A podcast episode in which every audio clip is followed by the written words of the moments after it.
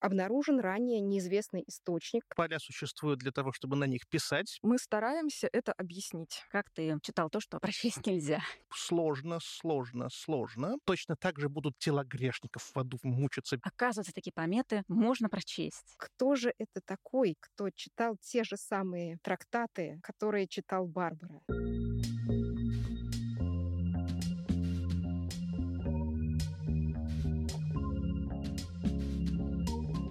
Здравствуйте, это подкаст о редких книгах и тех, кто с ним работает. Подкаст «Конвалют». Я его автор и ведущая Анна Маркова. Я заведую сектором каталогизации в научной библиотеке Пушкинского музея и изучаю историю книги и книжного переплета. И сегодня мы будем говорить об одной книге эпохи Ренессанса, ради изучения которой был затеян специальный проект «Московский Витрувий». Была сформирована команда исследователей, и все это увенчалось большим открытием. Речь идет о книге из научной библиотеки Пушкинского музея. Это венецианское издание 1511 года «Десяти книг об архитектуре» древнеримского архитектора и инженера Марка Витрувия Палеона. Немного контекста. Сам трактат был написан в первом веке до нашей эры и посвящен авторам первому римскому императору Октавиану Августу. Это было время грандиозного строительства Римской империи, и 10 книг об архитектуре должны были стать для архитекторов своего рода справочником по всему, что связано со строительством. Как ясно из названия, трактат состоит из 10 книг. Витруви рассказывает, как нужно строить города, какими свойствами обладают разные материалы. Он объясняет правила постройки отдельных сооружений, храмов, театров, бань. Тут и рассуждения о климате и его влиянии на работу архитектора, и даже есть раздел об астрономии. Вообще, 10 книг Витрувия — это ключевой текст в истории архитектуры. Его постоянно переводили, комментировали, сдавали, и делают это вплоть до нашего времени. Вернемся к экземпляру из библиотеки Пушкинского музея. Итак, это издание вышло на латинском языке в Венеции в 1511 году. На этот момент уже было три печатных издания и множество рукописных списков. Как вы понимаете, редакции текста отличались между собой, и нужно было сличать разные версии, чтобы разобраться, что на самом деле имел в виду Витрувий. Для издания 1511 года эту работу провел гуманист, архитектор инженер Фра Джованни Джаконте. Он не только прояснил наиболее непонятные места текста, но и дополнил книгу гравюрами. Это было впервые. Но главное в экземпляре из ГМИ – это рукописные пометы на полях. Почти все страницы книги испещрены записями. В основном на латыни, а еще на древнегреческом и итальянском. Чтобы прочесть, изучить, атрибутировать эти записи, был задуман проект «Московский Витрувий» и сформирована команда специалистов, которые со мной сегодня в студии. Я имею счастье работать с вами, и мы видимся довольно часто. С Екатериной так вообще каждый день. Но, пожалуйста, прошу вас, представьтесь для наших слушателей. Екатерина Егошина, заведующая научной библиотекой Государственного музея изобразительных искусств имени Пушкина. Я историк итальянского искусства и руководитель проекта «Московский Витрувий». И свою основную роль в этом проекте вижу в том, что несколько лет назад, достав нашего Витрувия с одной из библиотечных полок и обнаружив на его полях рисунки и пометы, затеяла всю эту историю, ради которой мы сегодня здесь и собрались. Илья Аникьев, ассистент кафедры истории средних веков МГУ, историк-медиевист, немного полиограф, и я в этом проекте отвечаю, собственно, за полиографию, я читаю буковки. Юлия Краснобаева, кандидат исторических наук, ведущий научный сотрудник ГМИ имени Пушкина. В проекте я научный редактор э, латинского текста и перевода. Я очень хорошо помню момент, как когда мне Екатерина представила эту книгу, этот экземпляр Витруви 1511 года, и я тогда подумала, что символично, что такое красивое издание с гравюрами, с пометами, написанным таким интересным почерком, хранится именно в этом месте, в Музее изобразительных искусств. И, конечно, это предвещало большую работу впереди. А я, как библиограф, работаю с этим экземпляром, делала библиографическое описание, которое пойдет в каталог старопечатных европейских книг XVI века. И я очень рада, что для изучения этого экземпляра вот Екатерине удалось собрать такую команду исследователей. Помните ли вы ваши первые впечатления от того, когда вот вам впервые показали этот экземпляр? Как оно? Как оно это было? Вот, Екатерина, когда это было у тебя и какие эмоции были? Мне этот экземпляр никто не показывал. Получилось так, что я достала его с полки и открыла на восьмом листе, помню, как сейчас. На этом восьмом листе был рисунок, и он и привлек мое внимание. Помимо рисунка там были еще и несколько надписей на латыни. И в тот момент мне и пришла идея, что, наверное, этим экземпляром нужно заниматься. Я посмотрела поподробнее и поняла, что это самая ранняя книга итальянская нашего музея, самая ранняя книга нашей библиотеки. И, наверное, вот отсюда и все началось. А какое было ощущение, что это ну, какая-то радость или ой, как много работы, потому что это очень сложно, или как-то все вместе? Если честно, я на тот момент не очень понимала, что нас ждет. Мне казалось, что все можно сделать. Надо только собрать правильную команду. И это действительно нам удалось в нашей команде. Как уже, наверное, понятно, есть э, и искусствовед, и историки, и есть э, историк книги, и есть еще один человек, которого сегодня на беседе нет. Это коллега наша из музея, Алия Ямалиева. Она отвечает в основном за техническую работу и разнообразные указатели ведет, которые потом, мы надеемся, войдут в нашу большую публикацию. Юля, вы были, наверное, вторым человеком да, из нашей команды, кто увидел этот э, экземпляр. Как это было? Да, Екатерина обратилась ко мне, позвонила и э, пригласила зайти посмотреть э, книгу с латинскими текстами. Вообще такое бывает, потому что по образованию я античник, я закончила вот э, МГУ, кафедру древнего мира, и поэтому, если нужно вот прочитать какие-то латинские тексты, то я могу прийти и посмотреть. Это бывает очень интересно в разных вариантах. И я пришла, мы раскрыли эту книгу, Екатерина мне вкратце объяснила, в чем кажутся, да, вот первые такие проблемы, которые, возможно, эта книга нам предлагает. И э, предложила попытаться разобрать эти латинские тексты. Но поскольку я вот историк, а не палеограф, это оказалось очень трудным для меня. И после того, как я очень долго просидела с первой страницей, вот ее каким-то образом преодолев, но потратив на это очень много времени, я поняла, что нет, все-таки каждый должен своим делом заниматься. И мы с Екатериной поговорили и решили, что нужно искать палеографа. И тогда в кадре появился Илья. Да, совершенно верно. Ну, если говорить о моих первых впечатлениях, Екатерина, я помню, привела меня в библиотеку, в хранилище, услужливо открыла самые исписанные страницы, и моей первой мыслью, конечно, было сложно, сложно, сложно, как я буду это читать. Действительно, почерк очень непростой, хотя я имел дело с э, средневековым курсивом, но в основном, правда, нотариальным. И поэтому я сомневался в своих силах, разумеется, но, с другой стороны, был такой охотничий азарт. А что здесь? А можно ли установить автора? Это подвигло меня на то, чтобы согласиться. И, как я сейчас понимаю, не зря. Екатерина, вот появился полиограф, и стало понятно, что можно стартовать именно работу с э, рукописными пометами. Но в чем трудность? В том, что она не одна, не две, не три, а большинство страниц трактата испещрены пометами, они располагаются как на полях, так и в тексте, крупные, мелкие. Очень важно организовать работу, чтобы рано или поздно прийти вообще к ее завершению. Тем более работу такую объемную, и это понятно было изначально. Как была организована работа? Ну, собственно, в момент запуска нашего проекта в начале 2020 года мы в первую очередь э, оцифровали наш трактат полностью, и это нам потом очень помогло, потому что, как мы помним, часть этого года мы провели по домам, и работать с оригиналом было бы просто нереально. После того, как полностью был эм, оцифрован трактат, образы каждой отдельной пометы были вырезаны и вставлены в таблицу. На оформление этой таблицы, кстати, ушло довольно много времени, потому что, как уже и Анна сказала, и как уже, наверное, это понятно, помет действительно очень много. Трактат был прочитан от начала до конца, и автору этих помет, которого мы на тот момент не знали, не стало скучно на 20-й странице, скучно или сложно. Больше всего помет как раз ближе к концу в девятой книге, что удивительно. В этой таблице, которую мы оформили по горизонтали, напротив каждой пометы мы оставили ячейки для расшифровок, для переводов и для комментариев, которые неизбежно возникали в процессе чтения и размышления над той или иной пометой, над тем или иным фрагментом этого текста. То есть это была таблица не Excel, а в программе Word?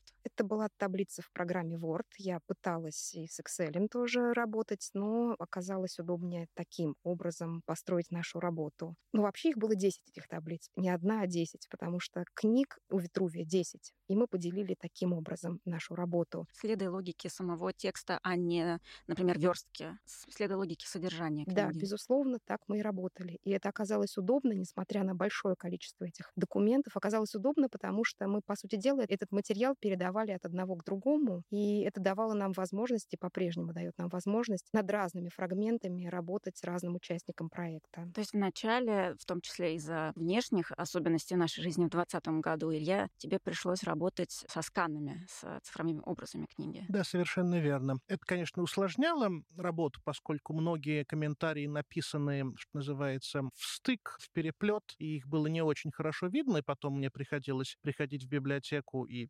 проверять или дочитывать то, что я не дочитал. То есть книгу иногда надо немножко вертеть в руках, чтобы ну, разумеется, разумеется. Но, тем не менее, как-то это удалось. Я хорошо представляю себе эти пометы и призываю наших слушателей пройти по ссылке, которая в описании выпуска, где на страницу проекта «Московский Ветрувий» на сайте Пушкинского музея, там приведены фотографии нескольких страниц трактата, и вы увидите, что этот почерк очень сложный, он, ну, так, близок к врачебному, что ли. Илья, расскажи, пожалуйста, как ты читал то, что вообще-то прочесть нельзя? На что ты цепляешься, как вот работает ум полиографа и его глаз? Ну, мало что совсем нельзя прочесть. Прежде всего, конечно, в таком деле необходимо хорошо знать язык, я полагаю, и знание латинского языка вот такое беглое, да, оно дает возможность те вещи, которые даже ты сходу не можешь прочесть, предположить, что за слово может там стоять, какая грамматическая форма может там стоять. В принципе, знание языка, конечно, полиографу необходимо прежде всего. Ну и я, как уже сказал, был знаком с такого рода текстами. Все-таки система сокращений, система контракции, она похожа на стандартные средневековые. Их очень много, действительно, текст очень беглый, писался для себя. То есть ты просто имел опыт работы со средневековыми рукописями на латыни? Да, да. А где ты изучал полиографию? Полиографию я изучал в Московском университете на кафедре истории средних веков. Борис Александрович Макеев мне ее преподавал. Ну и потом уже в процессе работы на самом факультете и в процессе своих научных изысканий мне к этим знаниям приходилось периодически прибегать. И вот первое время вы работали вместе с Екатериной со сканами, потом с оригиналом чаще. И был такой первый проход, лист за листом, прочтение этих помет. Я так полагаю, что не все распознавалось сразу, оставлялось на потом, чтобы вернуться к этим сложным местам. И вы вот как археологи слой за слоем собирали этот материал, разбросанный на полях страниц. Какие как бы, объекты вы находили вначале? Что было на поверхности? Что сразу считывалось? Из чего составлялась общая картина? Екатерина. На самом раннем этапе, еще до старта нашей работы по расшифровке и по переводу помет были ясны две вещи. Во-первых, что пометы относятся к XVI веку, и, во-вторых, то, что автор был большим эрудитом. Ну, первое — это очевидный факт, который вытекал из анализа этого почерка, а второе — это результат прочтения самых простых помет, которые не требовали каких-то действительно навыков палеографа. Некоторые пометы действительно довольно понятно написаны. Дальше шла эта работа, и постепенно возникали разнообразные авторы древности, авторы средневековья. Это те, кого можно было распознать благодаря написанию их имен или благодаря текстам, которые были процитированы на полях. Их становилось все больше и больше, и эрудированность нашего персонажа становилась все рельефнее. В процессе прочтения список этот действительно пополнялся авторов цитируемых и упоминаемых. Но находились также и собственные рассуждения владельца нашего трактата. И вот одна из таких помет сыграла решающую роль и привела нас к атрибуции персонажа этого автора помет, владельца трактата. И потом это авторство подтвердилось с помощью сравнения почерков. Илья, может быть, ты какие-то свои впечатления тоже добавишь? Да, Спасибо, Екатерина. Действительно, сначала было, по крайней мере, понятно, что автор весьма и весьма эрудирован. Он знает э, большое количество древних писателей и почти всю современную ему литературу по вопросам архитектуры и изучения Витрувия. Было очевидно, что он писал в XVI веке не только исходя из почерка, но исходя из того, что отсылки к этой литературе по годам ее выпуска прерываются в годах на 60-х XVI века, что уже давало определенные ключи. С какого-то момента стало очевидно, что он он итальянец, потому что встречались вкрапления итальянского текста в этих латинских комментариях. Наконец, э, прямые текстуальные параллели с латинским изданием Даниэля Барбара, они нас привели к тому, чтобы этот текст атрибутировать, и там уже все подтверждается не только сравнением почерка, но и просто текстуальным сопоставлением. Кроме того, было очевидно, ну, не сразу, но почти сразу, что что это не просто досужий читатель, да, то есть он не просто читает Витрувий и там для себя делает какие-то пометки в интересных местах, что у него явно более глубокий интерес к тексту, в том числе он вносит в него значительное количество конъюнктур, да, своих догадок по поводу чтений э, тех или иных мест, иногда довольно остроумных, иногда принятых, э, в том числе в современных изданиях, иногда нет. То есть это явно был человек с прицелом на изучение и, возможно, публикацию текста, что, опять же, сужало круг поиска. То есть при работе с этим экземпляром стало понятно, что эти пометы написаны темно-коричневыми или светло-коричневыми чернилами. Это с одной стороны, читательский дневник эрудита XVI века, где он указывает именно авторов, какие-то выписки делает из текстов этих авторов, ну, буквально фиксируя свои впечатления от данного текста Витрувия и как это пересекается с другими текстами, и его тетрадь для записи уже и своих комментариев к древнеримскому архитектору. Что же навело на имя владельца? Я напомню, что прямым способом, буквально имя, фамилия, среди этих помет нет указания на его имя. Екатерина. Я хочу сказать, что вообще имя Даниэля Барбара было одним из возможных с самого начала, хотя далеко не единственным. Все дело в том, что знатоков Витрувия, которые в XVI веке могли бы прокомментировать его текст с привлечением большого количества источников, в общем, было не так уж много. Но на тот момент, когда мы начинали нашу работу и пытались перечислять этих возможных наших кандидатов на авторство помет, мы не могли себе представить, что именно он и окажется тем самым самым человеком, которого мы ищем. После обнаружения среди помет на латыни нескольких итальянских помет, э, как уже сказал Илья, мы стали прицельнее думать о том, что наш персонаж, скорее всего, является жителем Апеннинского полуострова. Ну и, в конце концов, прямое текстуальное совпадение одной из цитат, у которой не было автора, и которая явно была цитатой, рассуждением самого этого владельца книги и автора помет. Прямое текстуальное совпадение этой пометы с текстом комментария к Витрувию Даниэля Барбара нас и привело. И дальше уже мы начали сопоставлять почерки. Илья? Да, я расскажу, как это произошло. Я помню саму цитату, ну, недословно. Рассуждение строилось следующим образом. Я наткнулся на фразу, поясняющую термин «рубер», щебень. Да, это была цитата про щебень, которая была составной. Я всегда, разумеется, проверял различные цитаты на то, откуда они могут быть взяты по разным базам данных, просто из моих представлений о том, где это могло быть написано. Оказалось, что она двусоставна. И первая половина взята из э, католикона Иоанна Бальба, такой известный средневековый словарь, энциклопедия, а вторая из латинского издания Даниэля Барбара, комментированного, и здесь э, в моей голове щелкнуло, зачем Зачем было бы этому анонимному, тогда еще для нас анонимному автору комментариев, автору помет, комментировать старое и, в общем, качественно худшее издание Фраджа Конда, если у него в руках имелось новое издание Барбара, если только это не был сам Барбара, который готовил свое собственное издание. И тогда мы начали работать в этом направлении, ну и дальнейшие исследования эту гипотезу только подтвердили. Это был теплый летний день, когда произошло открытие. Это было 27 августа 2000 2020 года. Кто же такой Даниэля Барбара? Екатерина. Вообще Даниэля Барбара довольно примечательный персонаж для XVI века. Начнем с того, что вообще-то он был одним из э, наиболее образованных итальянцев этого периода. Венецианский гуманист. Происходил он из очень знатной семьи. Дворец семьи Барбара находится в Венеции на главном канале, неподалеку от современного моста Академии. Он получил прекрасное образование. Сначала он учился в Вероне, потом в Падуанском университете, в знаменитом Падуанском университете, который вторым был после Болонского университета. И изучал он там философию, математику, астрономию, оптику и факультативно рисунок. А у нас рисунки на полях нашего трактата тоже есть. Хотя, конечно, это рисунки не профессионала. После окончания университета он для города, для Падуи спроектировал, для Падуанского же университета спроектировал сад лекарственных растений Джардино дей Семпличи. Теперь это ботанический сад города Падуи, значительно разросшийся с тех пор,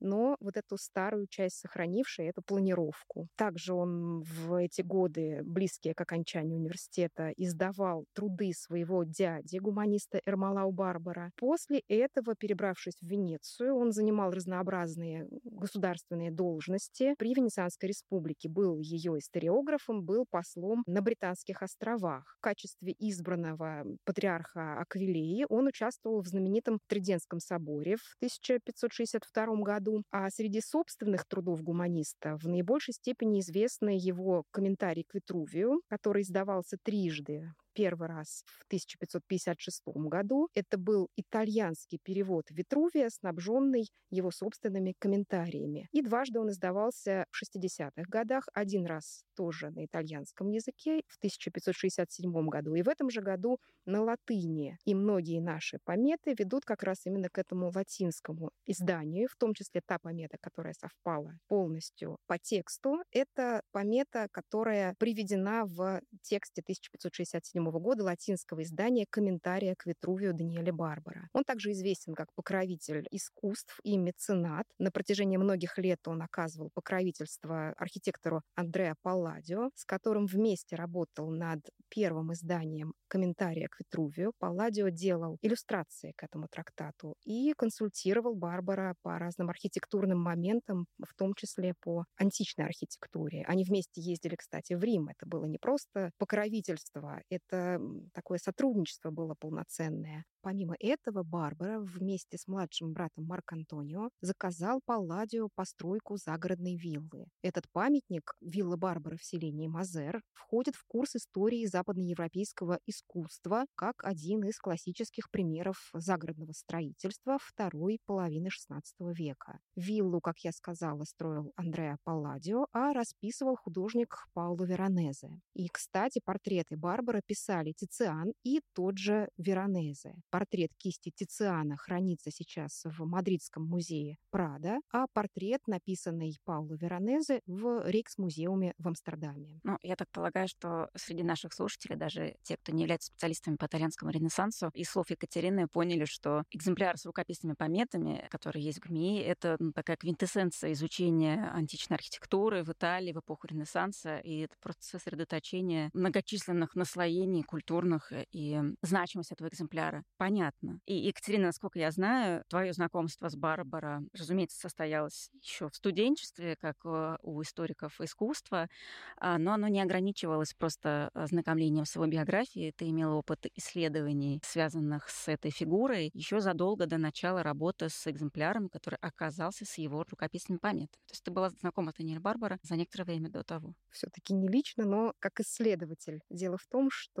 мой диплом был посвящен фрескам венецианских вилл эпохи Возрождения и росписи виллы Барбара, выполненные Пауло Веронезе, были одним из памятников, которые я тогда анализировала. Кандидатская диссертация, которую я защищала в Московском государственном университете, была посвящена той же самой теме. Поэтому с Барбарой я была знакома еще со студенческой скамьи. Ну, это просто было такое чудесное совпадение, которых, как кажется, наверное, не бывает, но на самом деле они все-таки происходят. Юлия, вот вы были у истоков этого проекта, именно вам Екатерина показала экземпляр, когда стало понятно, что работа с ним необходима. Сначала эти моменты были анонимными, потом было установлено имя. Ваша реакция, когда вы узнали, что это Даниэль Барбара? Да, это было удивительно. Я даже помню вот эту переписку с Екатериной, когда вот мы все сидели дома, мы занимались своей работой, на которую наконец-то нашлось время, когда нас всех закрыли по домам. И вот э, Екатерина писала, что вот мы установили, это был Барбара. Я тогда написала, что вот знай наших.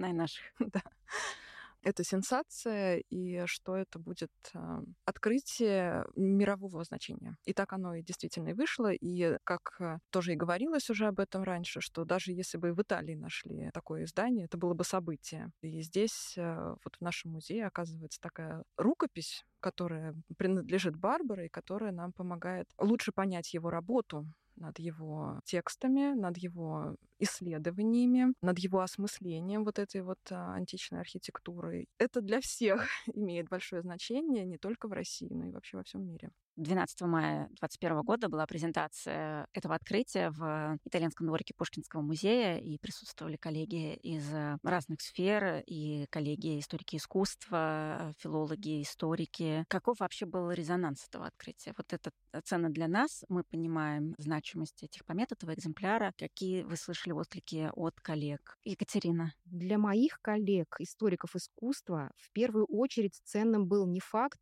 прочтения сложных помет, а факт обнаружения рукописи, ранее неизвестного источника такой видной фигуры итальянского ренессанса. В основном вот резонанс был связан с этим. Илья, среди твоих коллег-историков, что они говорили, когда ты делился с ними результатами этой работы? Я полагаю, реакция историков-медиевистов была примерно схожей, потому что Даниэль Барбара, конечно, персона достаточно известная, и и среди историков Ренессанса, да и просто среди медиевистов вполне. Поэтому реакция была удивлением и восхищением, да, что у нас в России такое хранится. А я поделюсь своими впечатлениями, потому что одной из главных реакций коллег, э, библиографов, библиотекарей, хранителей книжных фондов было то, что, оказывается, такие пометы можно прочесть. Потому что не секрет, что в разных книгохранилищах есть экземпляры старопечатных европейских книг с разными пометами. Это очень трудно для работы материал, требующий специальных компетенций. Мне кажется, это такой луч надежды, что все таки можно работать с таким материалом. И после того, как было совершено открытие,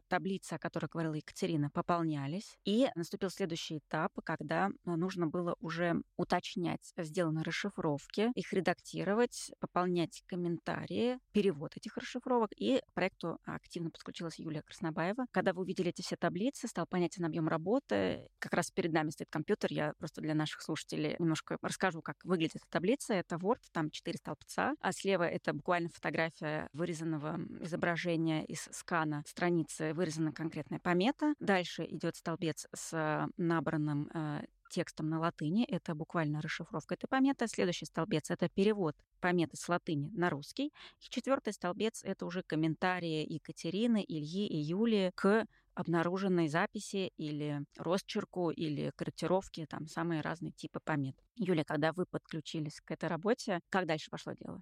Ну, во-первых, а, да, получилось, что я вот вернулась да, к тому, чтобы снова этим заниматься. Сначала я вообще-то сопротивлялась какое-то время достаточно. Это такой объем? Нет, объем это вообще совсем не пугает, э, потому что сотрудников там отдела нумизматики Пушкинского музея объемами не очень испугаешь. Была неуверенность э, в том, что вообще я с этим справлюсь, и зачем? зачем все это? И мы с Ильей тоже разговаривали. Я говорю, ну вот я тут вообще при чем? Там из нас двоих э, только один преподаватель древних языков в Московском университете, это не я. Но потом я сказала, что я, может быть, не смогу вот быть э, полезной в том, чтобы что-то исправить или чем-то действительно серьезно помочь, э, но я могу гарантировать свежий взгляд. И э, вот свежий взгляд, это просто абсолютно все, конечно, знают, кто научной работой занимаются, это очень важно, если есть свежий взгляд. Я включалась как-то постепенно все-таки, и сначала тоже вот через то, что текст уже транскрибирован, то, что мы можем сопоставить, да, вот то, что прочитал Илья, с тем, что этим вот практически нечитаемым почерком почерком написано. Все-таки мы сами, да, те, кто не являются полиографами, они, в общем, постепенно, в общем, ты хочешь, не хочешь, но Барбара, ты приблизительно там книги девятые уже читать в общем, начинаешь. И какие-то, может быть, вещи удавалось уточнить, э, какие-то действительно исправить. Самое главное, наверное, к чему мы пришли, когда все вместе уже стали работать, что у нас нет неважного среди этих текстов, что важна каждая небольшая точка или черточка или какая-то вот э, штуковина, какая-нибудь черкотина. Мы стараемся это объяснить. То есть мы стараемся поставить себя на место этого человека и понять, э, что вот он э, думал, что он делал, что у него было в голове, когда он этим занимался. Вообще, мне кажется, что вот мы когда про этот проект говорим, говорим про его значение, ну, мы можем какие-то громкие да, слова произносить, это будет правильно, да, что мы имеем дело с работой человека эпохи Возрождения. Но штука в том, что это совершенно конкретный человек эпохи Возрождения, понимаете? Человек в XVI веке, он читает латинский текст, он пытается пытается его понять. Как бы мы хорошо не знали, да, чужой язык, мы все равно пытаемся его понять, когда мы его читаем. Он его комментировал, он к нему относился как читатель, он к нему относился как редактор, он к нему относился как комментатор, он к нему относился как человек, который пишет трактат про этот текст. И это все четыре разных отношения к этому тексту. И поэтому каждую закорючку, каждый кусочек текста мы пытались объяснить, зачем он здесь находится, какую конкретно часть текста он комментирует. Он это исправляет, или он это дополняет, или он, или он использует э, какую-то дополнительную литературу, которая позволяет лучше раскрыть содержание этого текста, или ему что-то непонятно, он пытается прояснить это для себя и так далее. И вот, э, наверное, если бы я попыталась сформулировать, что я, собственно, делаю как редактор, да, вот э, в этом проекте. Ну, в общем-то, мы приблизительно все это делаем, залезть в голову к этому человеку и объяснить э, самим себе в первую очередь, что вот там в этой голове происходило во время этой работы. Как была организована эта работа? То есть есть таблицы Word, их 10, потому что 10 книг. У Витрувия 10 таблиц с этой информацией. Вас трое. Как не наплодить разные версии файлов? Э, как мы все знаем, это очень трудно. Екатерина, как это было организовано? Работа, вот именно вот этот следующий этап. Просто каждую главу мы смотрели по очереди друг за другом. И в названии файла прибавляли инициалы. И у меня на моем компьютере все они собраны, чтобы в нужный момент вернуться к какой-то предыдущей версии и посмотреть, кто добавил, какое было предыдущее чтение, предварительное чтение, каков был первый вариант. Многое действительно было перечитано или довычитано, иначе немножечко сформулирован перевод и так далее. И я еще хочу сказать, что какие-то самые неожиданные темные места в пометах Барбара иногда удавалось нам вычитать тогда, когда мы все втроем собирались с оригиналом, с цифровой копией, с таблицей, со всеми расшифровками, переводами и нашими комментариями, с возможностью обратиться сразу же к текстам, которые цитировались в этих пометах, в этих комментариях рукописных. И вот только в этот момент, когда мы все это складывали, удавалось расчитать какие-то неожиданные сложные места. И это действительно так. И иногда это было довольно шумно, потому что мне даже кажется, что мы мешали коллегам, которые в том же помещении у нас работают. Но они потом очень радовались нашим открытием, а это иногда даже было слышно, когда что-то получалось, когда действительно что-то выходило заново и удачно получалось. Я единственное грущу, что там где-то мне не удалось спрятать жучок, чтобы записать эти прекрасные возгласы и э, моменты там споров. Это совершенно замечательно, вот такие э, сессии, во время которых вы разбираете вот эти трудные или какие-то спорные места. Что было самым трудным? Что-то, может быть, еще не разрешено? Есть какие-то такие моменты, которые еще пока не прочтены или сложны? Илья?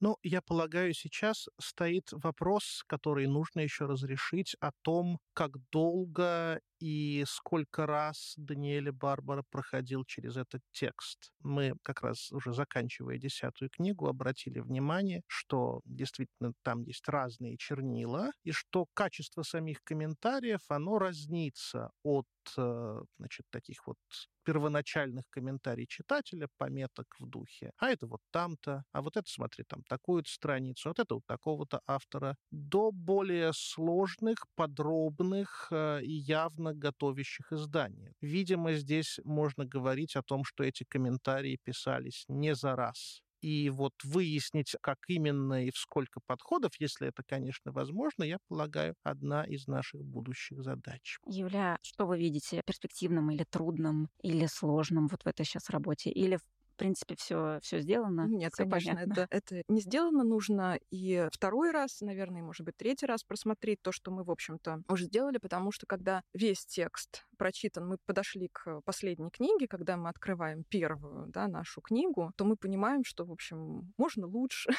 сделать что мы уже другими глазами на это смотрим, что вот э, нет предела совершенству. И комментарий там в четвертой колоночке можно и поподробнее, может быть, даже что-то такое сказать. Рассуждение о том, когда эти тексты писались и как шла эта работа, существенное, и наверное, труднее всего об этом говорить. Из всех вопросов, которые мы перед собой ставим, об этом говорить труднее всего. Вернее, как? Не очень сложно сказать, э, насколько поздно это было сделано. Да? Вот у нас есть, в конце концов, какая-то финальная дата, и это совершенно точно не было после этого. Это, собственно, да? издание самого текста комментария Даниэля Барбара. Да, 1567 год — это вот уже точно все да, и у нас есть э, ссылки на поздние издания, да, и мы понимаем, что там точно эта запись например, раньше не могла появиться, чем вышла эта книга. Но в таких эм, вещах, конечно, труднее всего ответить на вопрос, когда все началось. Вот когда человек, э, собственно, начал это все дело, когда он первый раз вот на чистой, чистой странице еще вот такой вот свеженькой, да, оставил вот свои какие-то первые пометки. Здесь мы только недавно начали очень серьезно об этом говорить, потому что здесь э, как нужно себе тоже представлять, что это не происходит так, что мы вот э, сидим, сидим, сидим, да, и вдруг говорим, ой, а вот тут, наверное, все не так, как мы думали раньше. Это накапливается, да, это имеет такой вот кумулятивный эффект, что вот тут какие-то подозрения, тут э, вот что-то нам кажется, что не сходится, и потом вдруг раз, и происходит даже, может быть, мелочь. Вот сущая ерунда, которая вдруг что-то переключает, вдруг какую-то кнопку нажимает. И вот у нас даже один из вот недавних эпизодов был, когда вот в тот момент, когда это совершенно неудобно, естественно, когда там происходит конец рабочего дня, и на тебя сваливается вот, вот прям вот все непредвиденное, я хватаю телефон и звоню Екатерине и говорю, Екатерина, у нас тут вот такая непонятная штуковина произошла, что мы просматриваем страницу, на которой над латинскими терминами надписаны итальянские их аналоги. То есть человек читает, и он подбирает вот на, на своем языке, как мы это говорим. Это уже случается не в первый раз, и какая-то мысль, да, она уже шевелится в голове, что, ну вот, э, а зачем это писать, да, когда у человека уже вышел итальянский перевод? Да, вот зачем это писать в 60-е годы, если в 50-е годы человек уже перевел это на итальянский язык, уже откомментировал. И Барбара уже и напечатал это. И напечатал это, да. Зачем вот э, уже с этим итальянским словом, да, вот он в 60-е годы решил, а там, давай-ка я перепишу, да, из своего итальянского перевода, да, вот это слово. И это навело на мысль о том, что... И это навело на мысль, что здесь что-то такое вот раннее, над этим нужно подумать, это как-то там вот э, свербило, мешало какой-то логической работе. И тут э, я натыкаюсь на итальянское слово, которое в первом итальянском издании написано одним образом, а во втором итальянском издании написано другим образом. И в нашем тексте оно написано первым образом, вот как в первом издании. То есть человек сначала написал, да, он сначала сформулировал этот термин, он пошел в таком виде в первое издание, а ко второму изданию его написание уже изменилось. Разница между ними одна буква. Строго говоря, если бы это было все, да, если бы это было единственное место, это ничего бы не решало, да, то есть это такая мелочь, на которую, в общем, можно не обратить внимания, да, и спустить это там как статистическую погрешность. Но потом оказалось, что у нас э, действительно есть такие места, которые объясняются только тем, что человек э, читает текст, ну, либо в первый раз, либо вот в какой-то вот из первых разов. И эти пометы трудно объяснить э, тогда, когда у человека уже есть за плечами такая серьезная работа. И вот в этот момент мы поняли, что первые, видимо, тексты, с которыми мы имеем дело, они относятся еще к середине, видимо, 50-х годов. То есть раньше, чем мы думали. И вот я могу просто привести такой пример, что в девятой книге на полях э, перечислены созвездия, о которых идет э, речь в тексте Витрувия. То есть это не философские высказывания, да, это просто указание к тексту, которое человеку позволяет лучше в нем ориентироваться. Вот он прочитывает, говорит, здесь речь об этом созвездии, об этом созвездии, об этом созвездии созвездия. И вдруг среди них есть указание, что нет никакого упоминания о змееносце. А змееносец это? Змееносец это созвездие. И это немножко странно, потому что это написано в верхней части страницы, и там действительно речь идет э, про тот участок неба, где есть созвездие змееносца. И на этой странице, ну, действительно нет, правда, про змееносца. О змееносце говорится на предыдущей странице. И вот это вот текст, нет никакого упоминания змееносца, он зачеркнут. И становится понятно, да, вот в этот момент нужно влезть в голову человеку, который вот это вот написал. Да, то есть что он? Он видит страницу, он размечает, о чем здесь идет речь, он действительно не видит такое важное созвездие, как змееносец, пишет, что о нем почему-то нет в тексте, потом он проверяет, да, он переворачивает страницу, видит, что в конце предыдущей страницы вот было про змееносца, он, видимо, просто вот не обратил внимания. И он тогда зачеркнул эту запись. Это вряд ли мог бы сделать человек в 60-е годы, который уже прочитал, перевел Витрувий, точно знает, что у него говорится про змееносца. Это следы первого какого-то прочтения. Это следы первого, инстинктивного такого, да, вот прочтения просто первых вот разметок. Это тоже было существенно, потому что мы поняли, какого цвета чернила, да, и каким образом написаны те тексты, которые, видимо, ранее. Екатерина, как бы ты дополнила рассказ Юлии, удивительно, тут какие-то прям пласты идут временные, да, вот в этих э, комментариях Барбара. То есть к концу вашего первого прочтения, вот уже второе, уже становится это прям все объемным. К концу первого прочтения действительно мы предполагали, что, скорее всего, практически все пометы были выполнены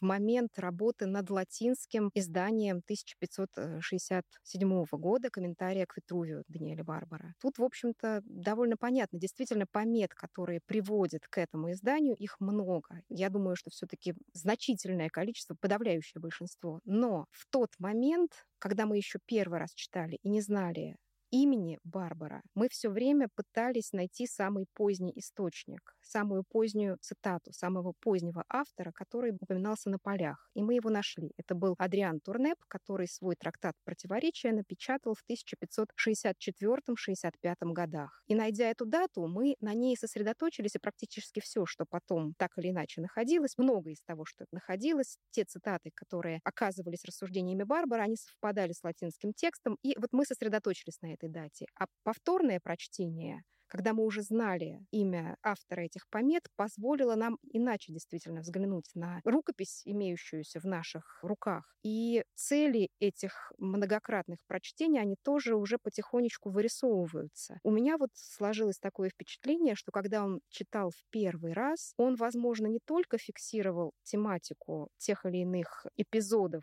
и как бы фиксировал на полях, о чем в том или ином фрагменте у Витрувия говорится. Но он еще и действительно переводил отдельные слова. Возможно, в тот момент он думал о своем переводе, выбирал текст для перевода. А известно, что в конечном итоге Барбара, когда переводил Витрувия на итальянский язык с латыни, он не пользовался полностью латинским текстом Фра Джаконда. Он, скорее всего, и об этом пишут э, многие исследователи, скорее всего, он пользовался и Фра Джаконда, и другими предыдущими латинскими изданиями и рукописями, которые имелись в его распоряжении, а у него, по крайней мере, две собственные рукописи были. Он об этом в комментариях в своих печатных говорит. И таким образом вот эта вот картина нашего памятника, того, что мы имеем в руках, того, что мы исследуем, она стала гораздо более яркой и такой многогранной. То есть это и первое прочтение, и фиксация, и частично перевод, но, конечно же, не полный, и повторное прочтение с упоминанием допустим, на первых страниц каких-то глав последующих, с упоминанием страниц того же Витрувия в том же издании, но гораздо более многозначных. То есть, допустим, где-то в районе 30-й страницы он пишет, а вот на 108-й странице этого же издания Витрувий пишет о том же. Это значит, что он уже второй раз это читает. Так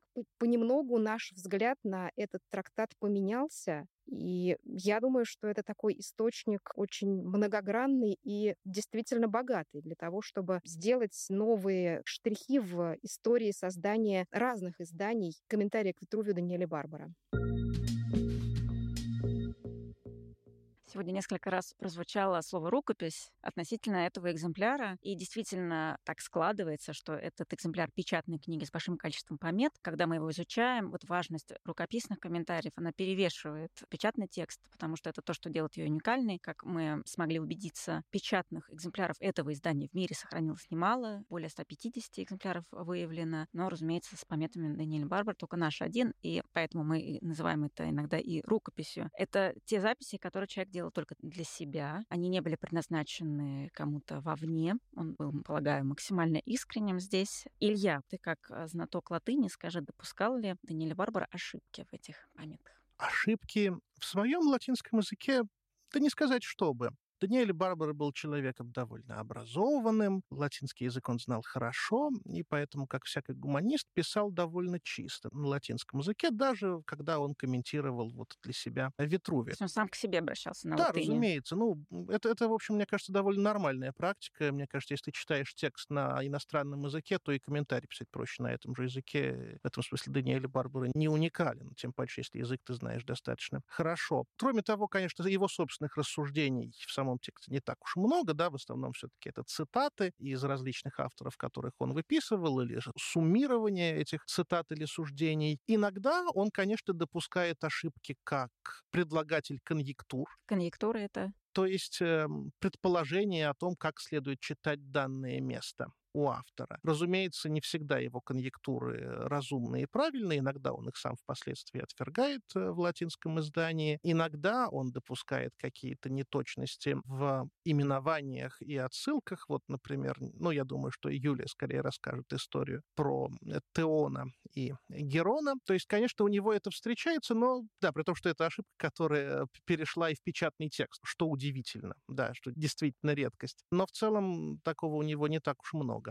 Юлия, Теон и Герон прозвучали. Теон и Герон, да, страшное дело. Это как раз э, фрагмент э, из одной из наших последних встреч. Это уже десятая книга, и тут мы смотрим на эту страницу и понимаем, что вот перед нами не просто какой-то потрясающе интересный комментарий, но это еще страница, на которой стоит ранний комментарий, который по времени относится вот до первого итальянского издания, совершенно точно сделан. Потому что в первое итальянское издание уже входят размышления о том вот небольшое вот замечание, которое стоит на этой странице. И текст, который относится уже к работе над латинским изданием, и это рассуждение, оно есть только в латинском издании. То есть вот у нас на одной странице ранняя пометка и поздняя помета, и мы можем как раз здесь вот проанализировать и почерк, и чернила, и то вообще, как все это выглядит. Но это отступление. История с Теоном и Героном, она очень любопытна. На этой странице достаточно объемная, объемная приписка, объемный комментарий, который касается рассуждения о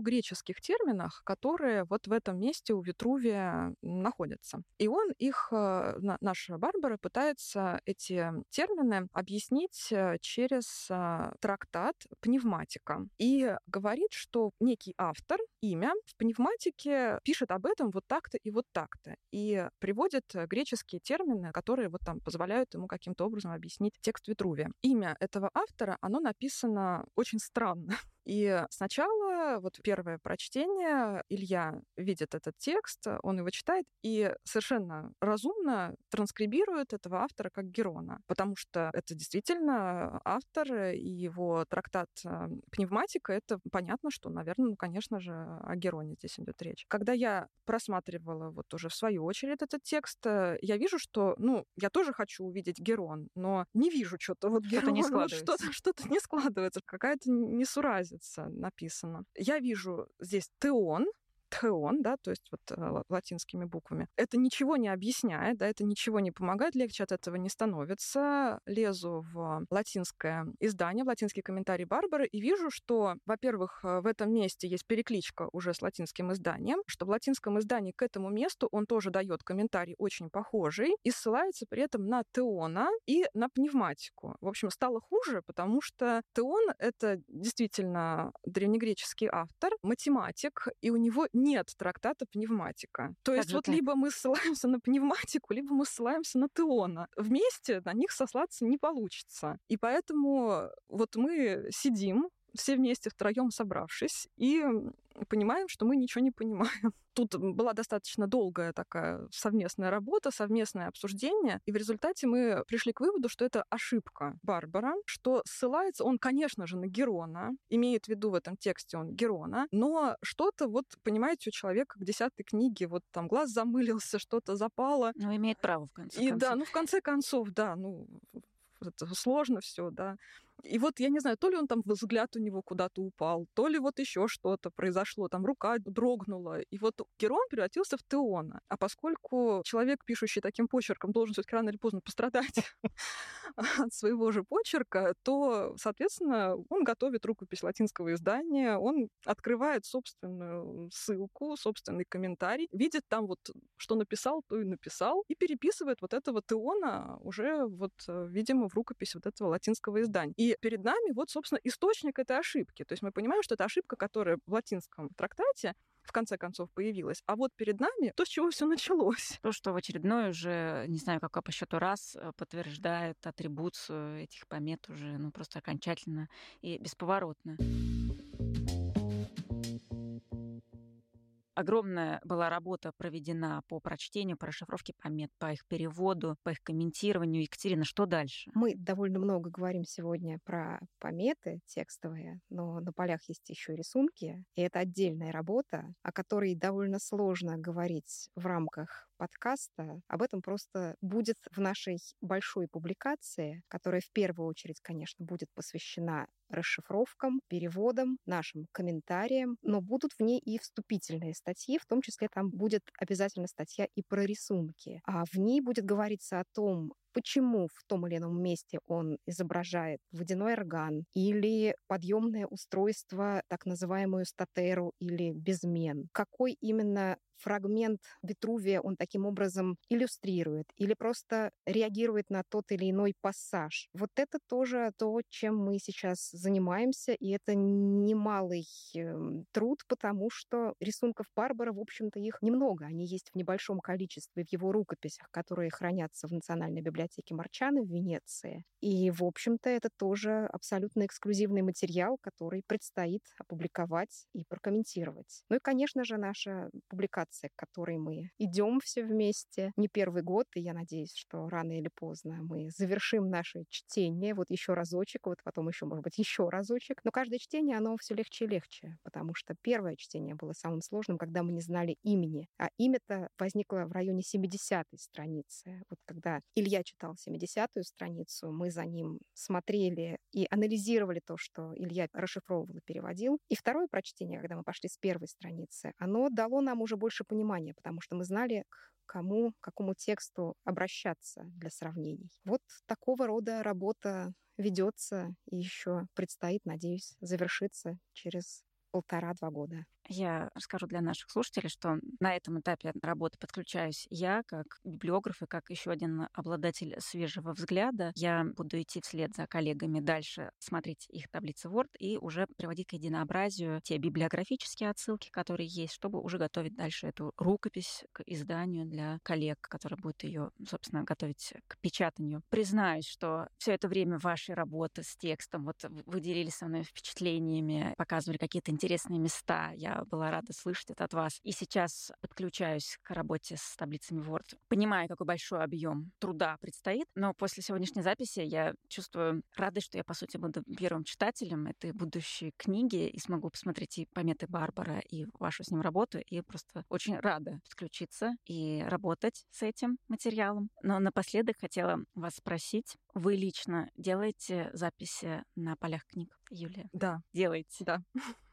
так же, как Барбара, самые разные пометы, исправления, мысли, отсылки. Ну, сейчас это уже меньше, в общем, происходит, но, скажем, когда диплом писала, когда диссертацию писала, вот э, источники, конечно, были подчеркнуты карандашом, не пером, нет, и не чернилом. Конечно, да, это облегчает работу. Илья, а ты?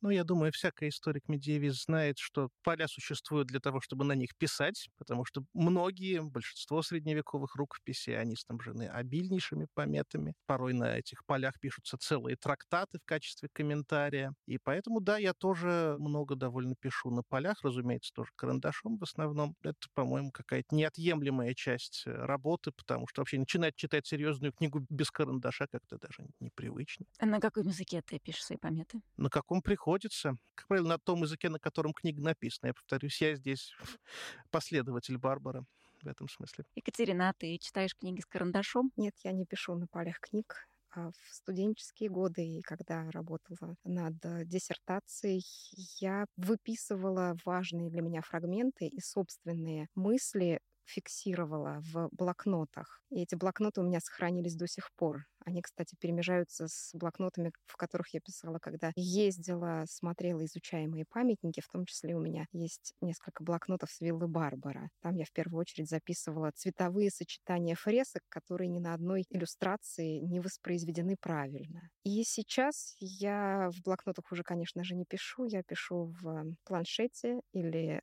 в специальном документе, посвященном той или иной книге, которую я читаю, в компьютере, в ноутбуке, иногда в телефоне. Таким образом то есть все равно мы приходим к тому, что читать книгу и не фиксируя свои впечатления невозможно. Это такая потребность, которая у нас у всех есть. Да, действительно, я еще хочу сказать, это очень помогает в повседневной жизни. Те книги, которые когда-то я прочел с карандашом, там еще как студент, не знаю, там курсе на втором, третьем, источники по истории средних веков или литературу, сейчас помогают мне в преподавании. Я могу просто снять книгу с полки, пойти с ней на семинар, потому что там уже все написано, я сам все отметил, не нужно ее перечитывать. Очень удобно. Коллеги, вы так много работали с этим материалом, столько помет прочли. Есть ли среди них любимые? Екатерина. Одна из моих самых любимых помет Вообще у меня их много любимых. Но одна из самых любимых, она на лицевой стороне листа 71. Некоторые листы, кстати, я помню наизусть, что где находится. Так вот, это помета с упоминанием имен древних авторов, в том числе писавших о сельском хозяйстве. Там упоминаются Плиний, Палладий и Колумелла. И Барбара, Даниэля Барбара, изучая Витрувия, он читал тех же самых авторов. И когда я еще до атрибуции, до того, как мы определили автора наших помет, рукописных комментариев на полях трактата. Я смотрела на эту помету и думала, кто же это такой, кто читал те же самые трактаты, которые читал Барбара. И это Барбара, в конце концов, и оказался. Чудесная просто, чудесная история. Моя любимая помета, наверное, одна из самых кратких, она состоит из двух слов, но он плакет. Не нравится это то, что Барбара написала на одной из гравюр, сопровождающих текст Витруви. Илья, а твоя любимая помета, она длинная или короткая? У меня много любимых помет, но короткая короткие, ладно, вот длинные. Мне очень нравится, как Барбара выписывает и читает э, святого Августина. В частности, у него есть очень длинная выписка об извести. Да, Августин в 13 книге «Града Божьего» говорит, что, ну вот посмотрите на такие странные вещества, как известь, да, вот она воспламеняется, когда гасится, ведь когда мы заливаем ее водой, вот в ней проявляется ее сокровенный огонь. Для чего это нужно Августину? Он хочет сказать, что вот точно так же будут тела грешников в аду, значит, мучиться бесконечно, потому что, значит, натура их приобретет какое-то новое естество, вот как известь. Но Барбара читает Августина не как богослов, а как архитектор. И ему нужен этот кусок для того, чтобы описать всю процедуру гашения извести, которую довольно подробно расписывает Августин, хотя Августин, конечно, не с этой целью все это приводит. Ничего себе, Юля, а какой у вас фаворит? У меня нумизматическая помета, конечно, любимая. И э, она в результате нас далеко завела. Вот оказалось, что монеты, они маленькие, ну, удаленькие, но, в общем, важные очень. Эта приписка, она находится в четвертой книге, где у Витрувия говорится про круглые храмы. И она обманчиво простая. Кажется, что там, в общем, все хорошо читается, и в конце концов мы вот прям все-все-все прочли и ничего не поняли, потому что там сказано, вот я уже перевод, естественно, естественно, привожу. На монете Нерона в меди 21 и 33 цветок и пирамида на вершине храма. Ну, то есть абсолютно все понятно. Можно сказать, что вот тут наши полномочия, все.